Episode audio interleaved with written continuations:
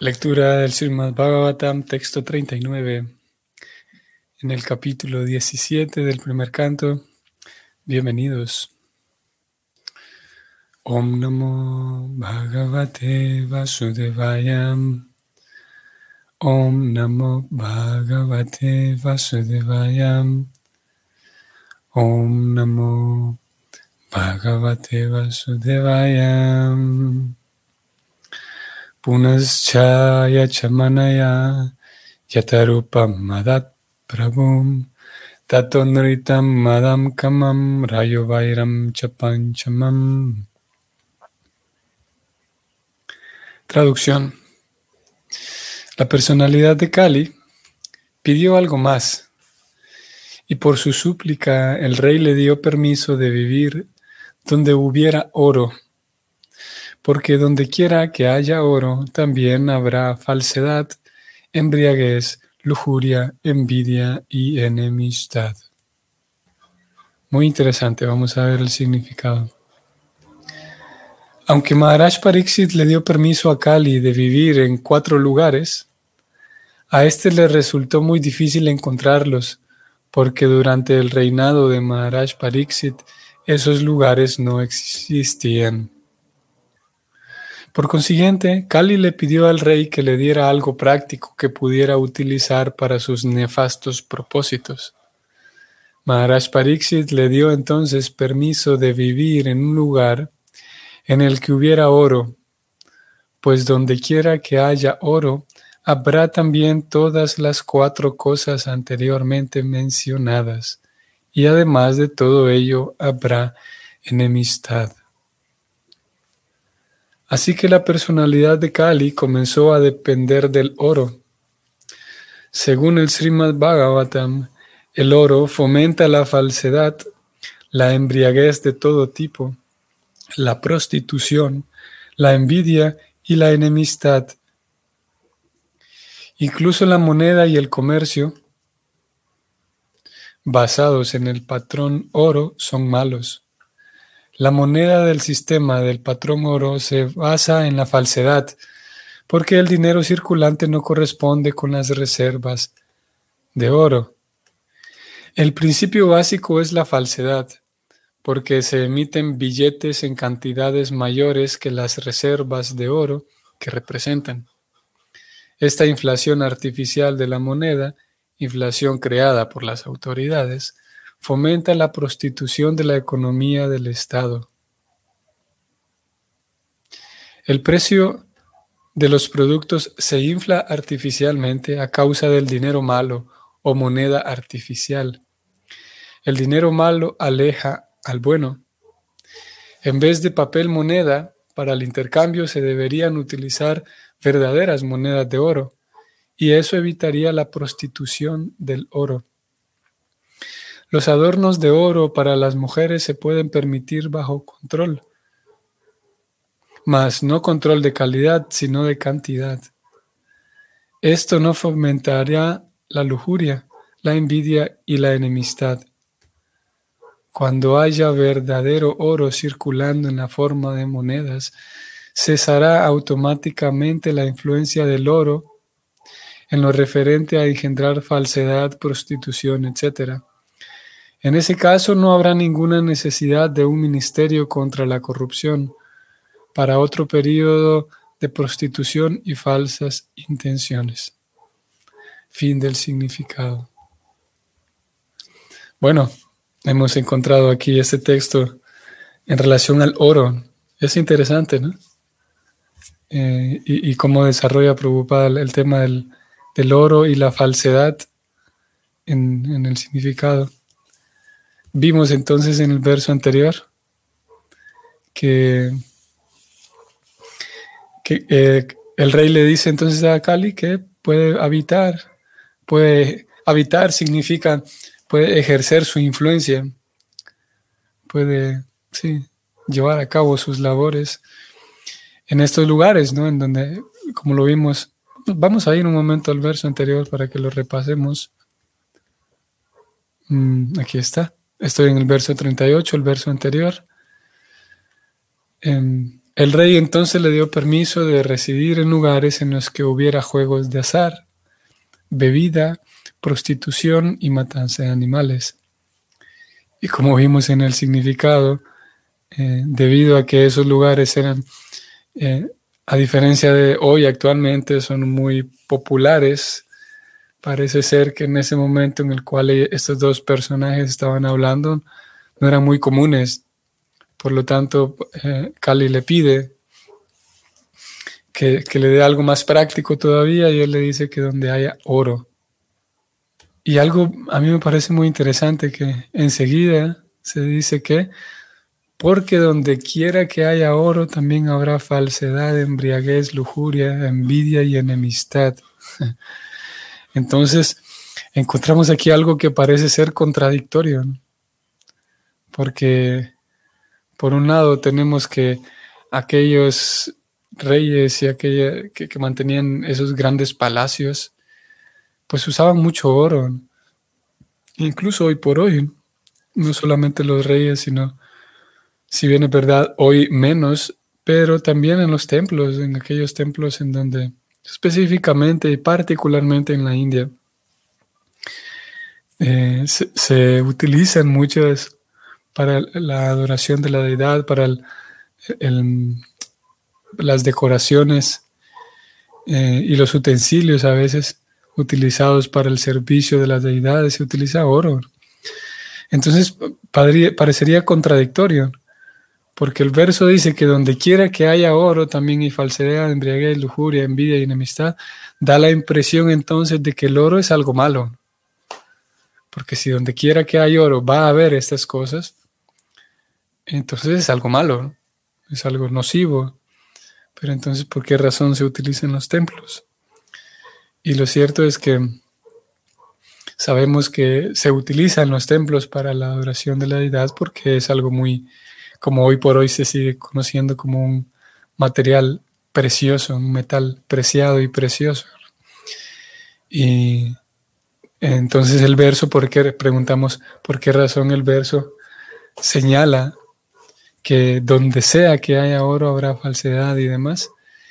Y eso es por Cali, por, justamente por, por la era de Cali, por el tiempo en el que vivimos, que como ya lo leímos previamente en otros versos, eh, otros síntomas de esta época llamada Cali es que hay riñas y peleas por cualquier cosa. Y debido a que el oro representa la riqueza, hoy por hoy em, sabemos que hay riqueza no necesariamente en oro, sino más bien en dólares, por ejemplo, es la moneda principal. Y claro que, como ustedes vieron, preocupada también, aquí también nos regala otra pista, preocupada habla de la inflación y el papel moneda que, que en teoría representa las reservas de oro. Mm, él habló de eso, ustedes lo vieron, ¿no? la, inflación, el precio de los productos, etc. Entonces, eh, el verso, cuando nos habla de que el, oro traerá falsedad, embriaguez y demás, no necesariamente está hablando únicamente del oro, sino vamos a decir riqueza como tal, riqueza en cuanto a la posesión de bienes. Si nosotros, aquí en este verso en el que estoy y que está subrayado esta línea, donde quiera que haya oro, Estoy subrayando. Si nosotros aquí en esta línea, de momento, cambiáramos oro por riqueza, entonces podemos, eh, podemos ver que tiene un poco más de sentido, o no es que tenga más sentido, no es que carezca de sentido este verso, sino más bien eh, podemos captar mejor la idea. Si eh, en lugar de oro nosotros cambiamos esta palabra por riqueza en general, bienes, recursos, Vamos a hablar de riqueza en cuanto a riqueza eh, monetaria. así que el verso quedaría así.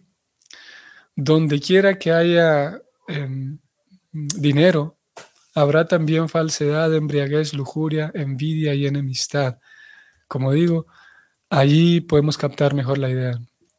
No es tanto en sí el oro, sino más bien la riqueza que eso representa porque si hay riqueza, entonces habrá envidia por esa persona que tiene riqueza. riqueza.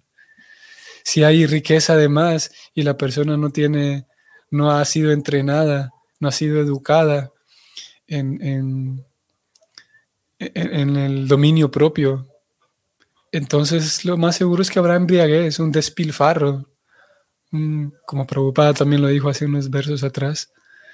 Si hay riqueza además, posiblemente, y lo más seguro es que haya falsedad, gente que se acerca a otros que tienen dinero, pero con intenciones falsas.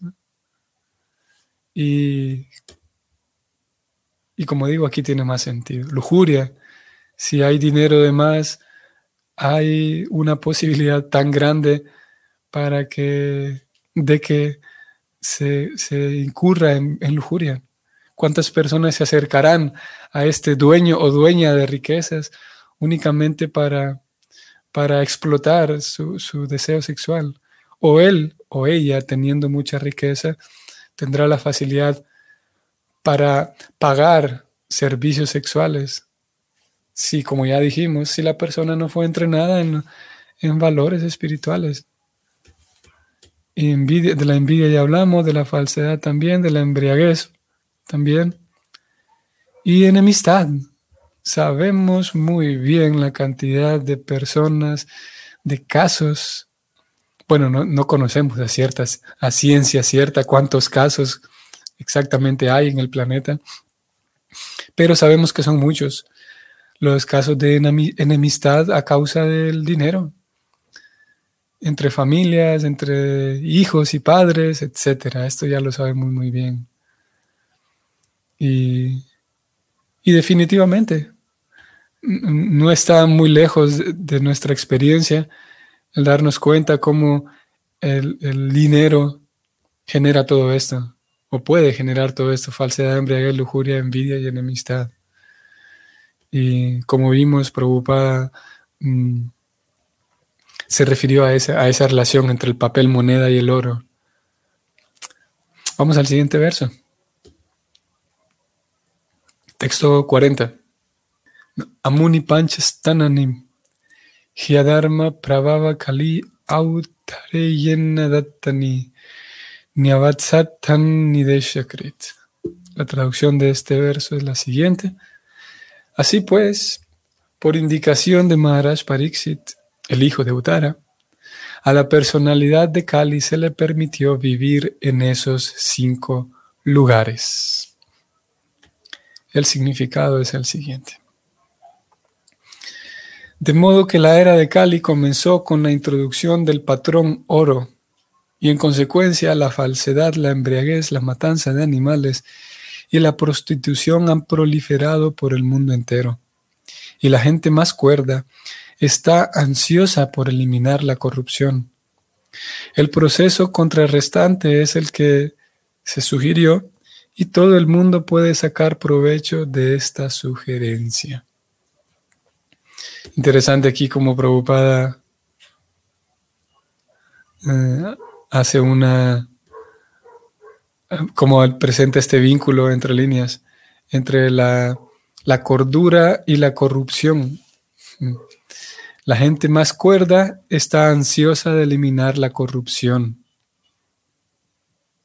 ya que, como dijimos, venimos viendo, ese, el dinero no es, mm, no es una ley que una vez que haya dinero mm, habrá esto que ya dijimos, eh, porque si hay una persona que, que tiene cordura, una persona que fue entrenada y que fue educada en, ciertos principios morales al menos, ciertos principios espirituales, entonces estará más, más a salvo. Eh, ya no tendrá problema con que esos, e, estos, estas cualidades de Cali se desarrollen en la presencia de la riqueza.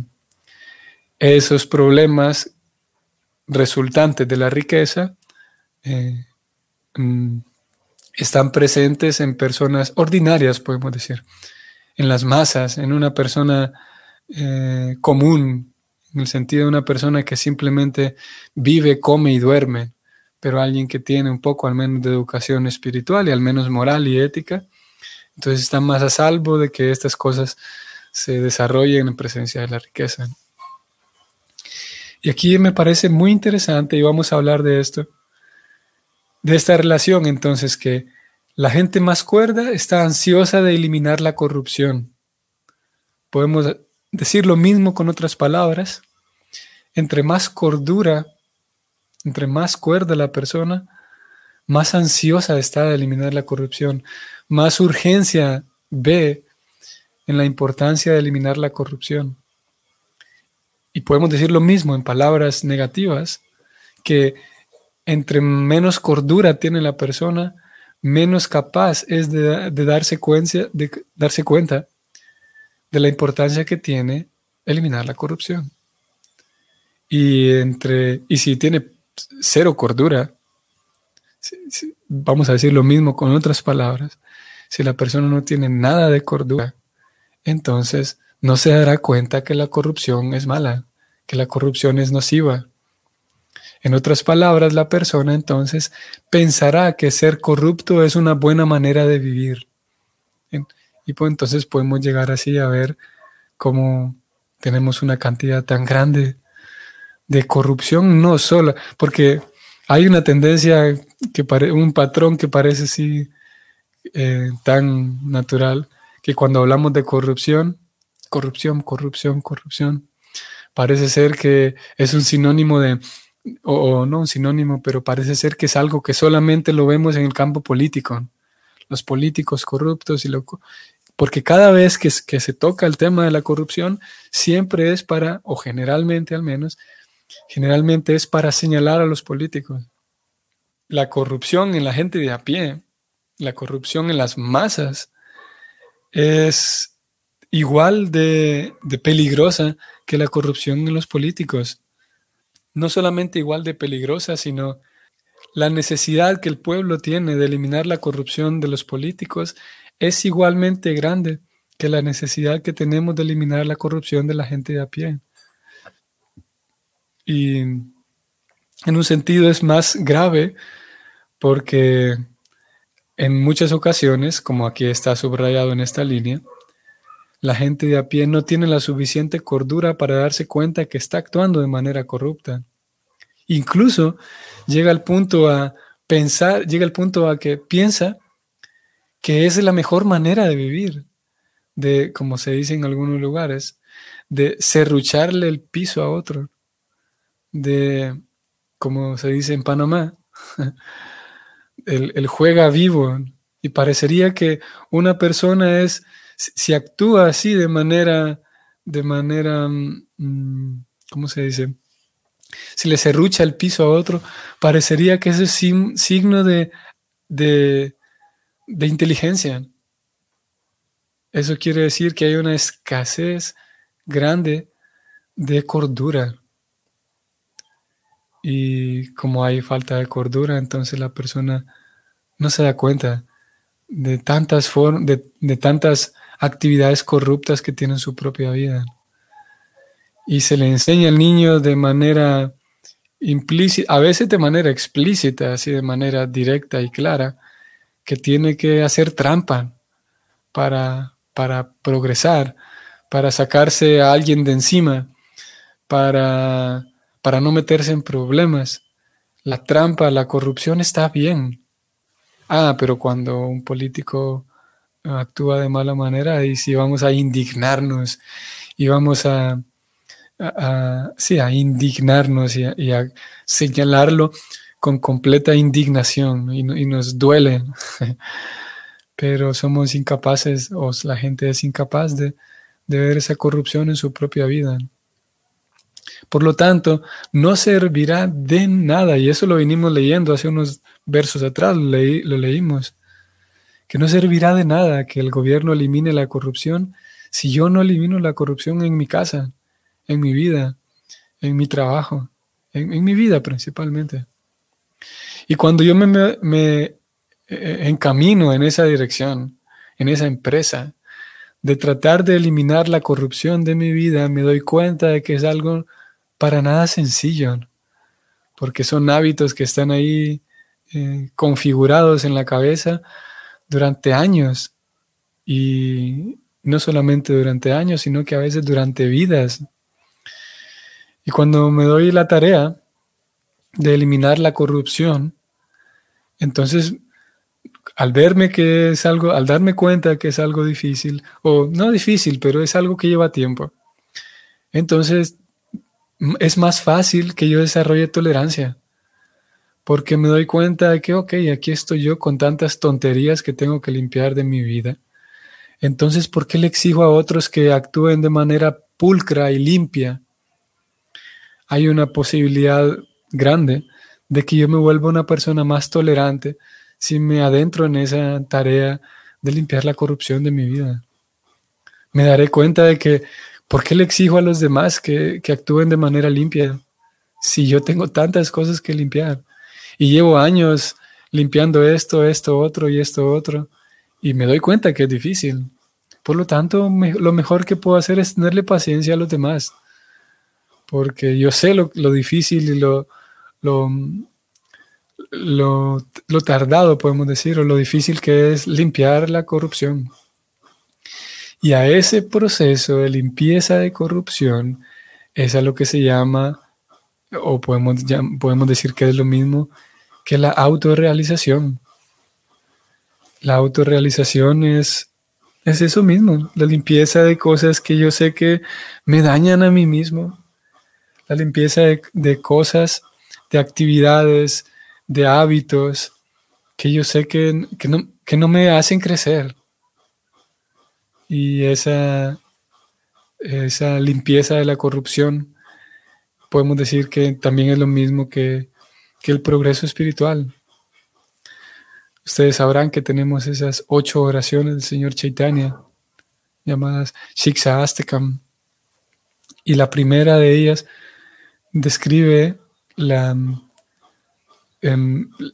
la potencia trascendental del canto de los nombres del Señor, ya que el movimiento de conciencia de Krishna, fundado por Chaitanya en la Edad Media, aproximadamente en el 1500, él funda el movimiento Hare Krishna. Y ese movimiento Hare Krishna tiene como corazón el canto del mantra Hare Krishna es el eje fundamental.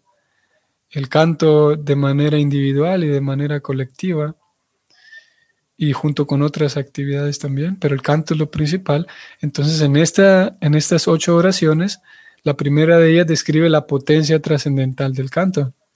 Y la primera de las, de las potencias, o no, el primero de los resultados del canto del mantra, el recitar el mantra, eh, es que el corazón se limpia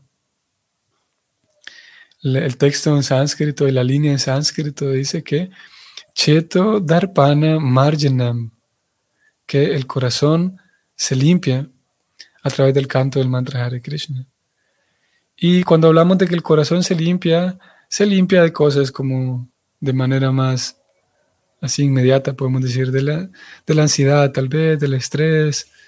Se limpia también de la, de la, podemos decir de la corrupción también yo con el paso del tiempo, mm, eh, con el paso del tiempo en el canto del mantra Hare Krishna, puedo entonces tener más sensibilidad para verme a mí mismo. Así como uno a veces es tan insensible e inconsciente que uno no se da cuenta que lo que digo y lo que hago daña a otros. Pero con el paso del tiempo, a través del proceso del canto del mantra Hare Krishna, uno obtiene, entre tantas cosas, uno obtiene la conciencia de darme cuenta, analizarme a mí mismo cómo estoy actuando. Si no soy capaz de analizarme a mí mismo porque no soy consciente, con el paso del tiempo cantando el mantra, obtengo esa claridad y me doy cuenta de que hey, esto que estoy haciendo me daña, daña a otros. Voy obteniendo más conciencia.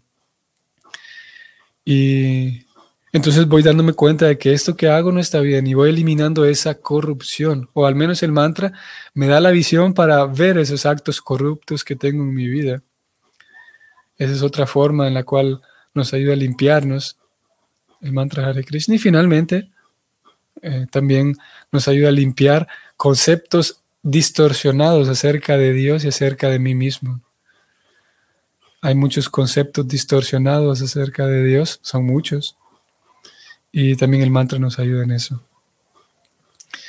Así que eh, el proceso de conciencia de Krishna consiste en darnos eh, más cordura, volvernos gente cuerda, así como dice aquí en esta línea, que podamos actuar como la gente más cuerda que camina en el planeta. Ustedes saben que cuánta, cuánta falta hace cordura hoy por hoy en el planeta, mucha cordura que hace falta. Y el proceso de conciencia de Krishna busca darnos eso, busca darnos cordura para entonces eliminar la corrupción en nuestra propia vida y hacer un aporte realmente práctico a la sociedad, no solamente religiosos eh, fanáticos y religiosos utópicos que vivimos en una utopía con una filosofía tan distante sin los pies en la tierra, al contrario, podemos darnos cuenta cómo con tanta frecuencia a lo largo de todos estos textos, todos estos libros, eh, vemos la, em, el deseo de Prabhupada, que es el fundador no del movimiento Hare Krishna, sino el fundador de esta institución llamada ISKCON, que vive, esta ISKCON nació y vive para enseñar eh, el Bhakti Yoga ese disco nació y vive para aportar algo al movimiento Hare Krishna. Y ese fundador que es Prabhupada, lo vemos casi en cada página, su inteligencia, su sentido práctico, que realmente quiere hacer algo por la sociedad de manera práctica. No solamente presenta una religión más. Ok, estimados amigos, eh, vamos a detenernos aquí. Hoy es viernes. Espero que sea un, un buen inicio de la segunda mitad del año para todos. Y bueno, que tengan un bonito día y nos vemos mañana. Hare Krishna.